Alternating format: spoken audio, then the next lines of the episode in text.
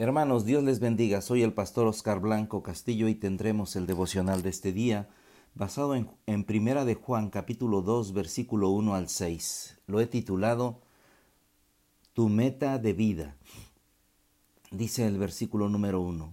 Hijitos míos, estas cosas os escribo para que no pequéis, y si alguno hubiere pecado, abogado tenemos para con el Padre a Jesucristo el justo y Él es la propiciación por nuestros pecados, y no solamente por los nuestros, sino también por los de todo el mundo, y en esto sabemos nosotros que le conocemos, si guardamos sus mandamientos. El que dice yo le conozco y no guarda sus mandamientos, el tal es mentiroso y la verdad no está en él.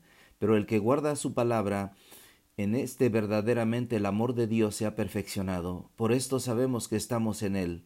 El que dice que permanece en él, debe andar como él anduvo. Nosotros tenemos metas en la vida, muchas metas, y algunas las hemos cumplido, otras están por cumplirse y otras hemos dicho estas no podemos cumplirla. Pero tenemos esta meta de vida de seguir a Jesús, de seguir su camino trazado, de seguirlo diariamente, de seguirlo, pero en ocasiones eh, cuando le estamos siguiendo cometemos errores.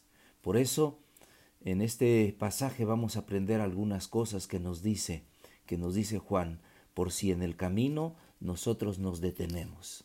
En primer lugar, por si llegas a pecar. Dice el versículo 1, Hijitos míos, estas cosas os escribo para que no pequéis.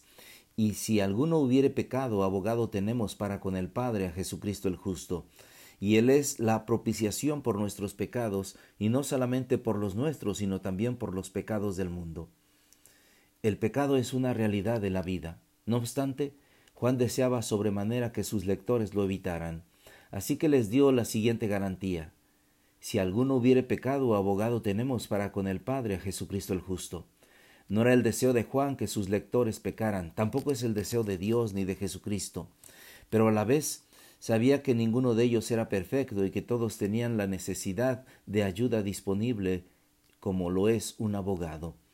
El término abogado es, la, e, es este tiene el sentido de intercesor. Juan es el único escritor en el Nuevo Testamento que lo emplea con referencia al Espíritu Santo.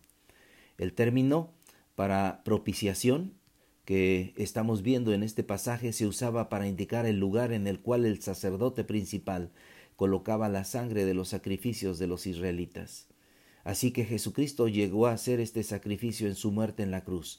El sacrificio de la vida de Jesús es tan eficaz que puede proporcionar perdón para todo el mundo. La muerte de Cristo es suficiente para todos, pero eficaz solo para aquellos que creen en Cristo. No todos serán salvos, pero Dios ofrece la salvación a todos. En segundo lugar, una prueba de que conoces a Jesús. Versículo 3.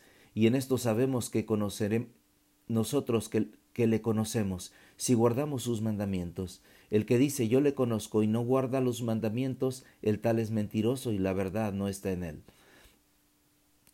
La comunión fomenta en forma natural el conocimiento de aquel con quien se tiene la relación. Aun al nivel de la experiencia humana, este es un principio verídico. Si un padre y su hijo viven separados, no se conocerán el uno al otro tan profundamente como si viven juntos. Juan dio una sencilla prueba, y en esto sabemos nosotros y en esto sabemos que nosotros le conocemos si guardamos sus mandamientos. Así que la obediencia es la condición para alcanzar tal conocimiento. En tercer lugar, seguir los pasos de Jesús por amor. Pero el que guarda su palabra, en este verdaderamente el amor de Dios se ha perfeccionado. Por esto sabemos que estamos en Él. El que dice que permanece en Él debe andar como Él anduvo. Guardar la palabra de Dios es obedecerla. La obediencia a la palabra de Dios resulta en una experiencia plena del amor de Dios y nos ayuda a saber con certidumbre que estamos en Él. El amor es el producto de la obediencia a la palabra de Dios. Por eso déjame dejarte este desafío. ¿Qué meta para los discípulos de Cristo? Andar como Él anduvo. ¿Quién puede hacerlo? Andar como Él anduvo o vivir como Él vivió o vivir como vivió Cristo no significa escoger a doce discípulos, realizar grandes milagros y ser crucificado. No podemos tratar de imitar la vida de Cristo porque mucho, mucho de ello tuvo que ver con su identidad como Hijo de Dios, su misión especial al morir por el pecado y el contexto cultural del primer siglo del mundo romano. Para vivir hoy como Cristo vivió en el primer siglo debemos seguir su ejemplo de total dependencia de Dios y de servicio afectuoso a las personas.